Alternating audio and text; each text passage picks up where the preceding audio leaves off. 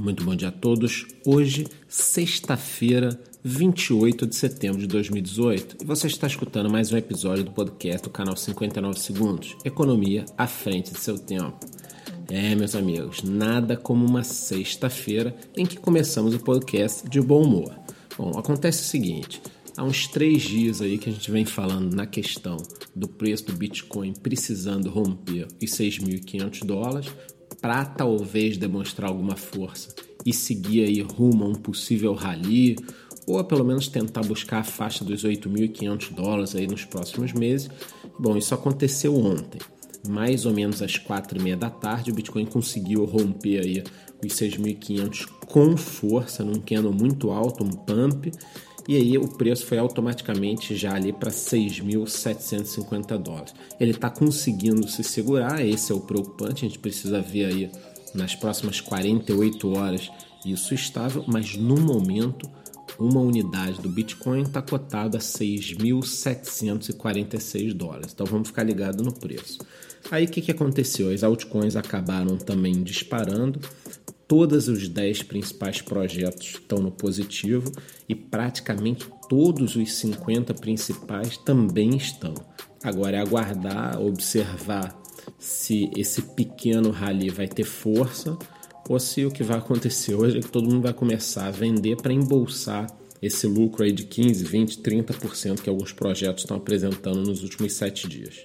No campo das notícias, eu queria falar sobre duas notícias em países distintos, tá? em dois países diferentes, que mostram a minha teoria de que os governos só podem atrapalhar. Então vamos lá, o que, que acontece? Na Índia existe uma exchange chamada ZebPay, se não for maior, está entre as três maiores do país. Lembrando que o país tem mais de um bilhão de habitantes, tá?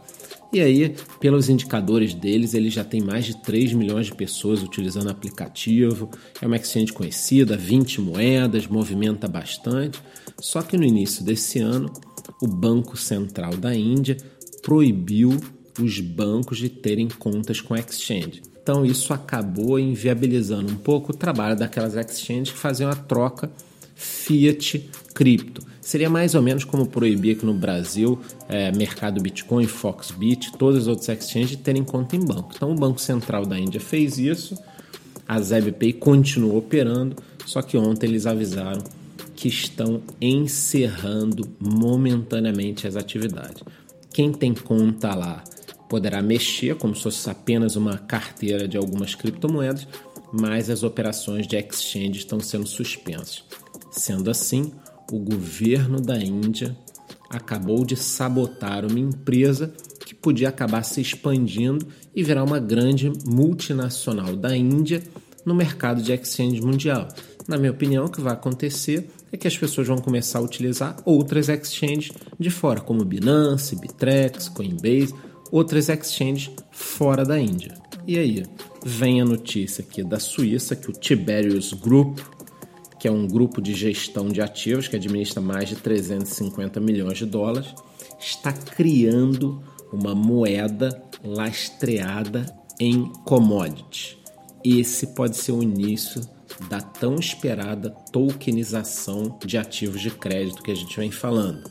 Ou seja, aqui no Brasil, soja, minério, outros produtos, ações, eu acredito que tudo isso vai ser tokenizado no futuro, mas a Suíça já está fazendo alguns tipos de experimento e essa empresa pretende lançar esse token. Depois eu vou adentrar melhor em vídeos ou lá no nosso grupo do Telegram em cada uma dessas matérias. Mas o, que eu gostaria de falar para vocês é o seguinte: de um lado, nós temos a Índia, em que empresas estão encerrando atividade, e do outro, nós temos a Suíça, que é um pouquinho mais liberal, em que empresas estão começando atividade e vão se expandir pelo mundo. Ninguém precisa ser um gênio, um Einstein, para entender qual país terá um futuro mais brilhante investindo agora numa tecnologia dessa.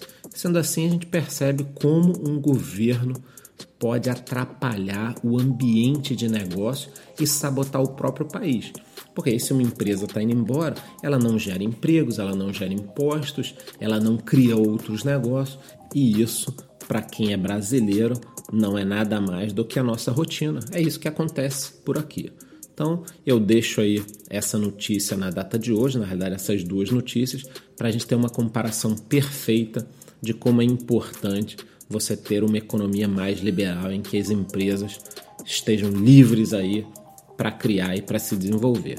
Então por hoje é só, gostaria de desejar a todos aí um ótimo final de semana, lembrando que domingo às 8h30 da noite nós temos um encontro marcado no YouTube no nosso resumo semanal, onde eu faço um aparato aí rapidinho, um resuminho para que você acabe a semana bem informada e comece a próxima já sabendo mais ou menos o que pode acontecer. Então até lá e muito bom dia.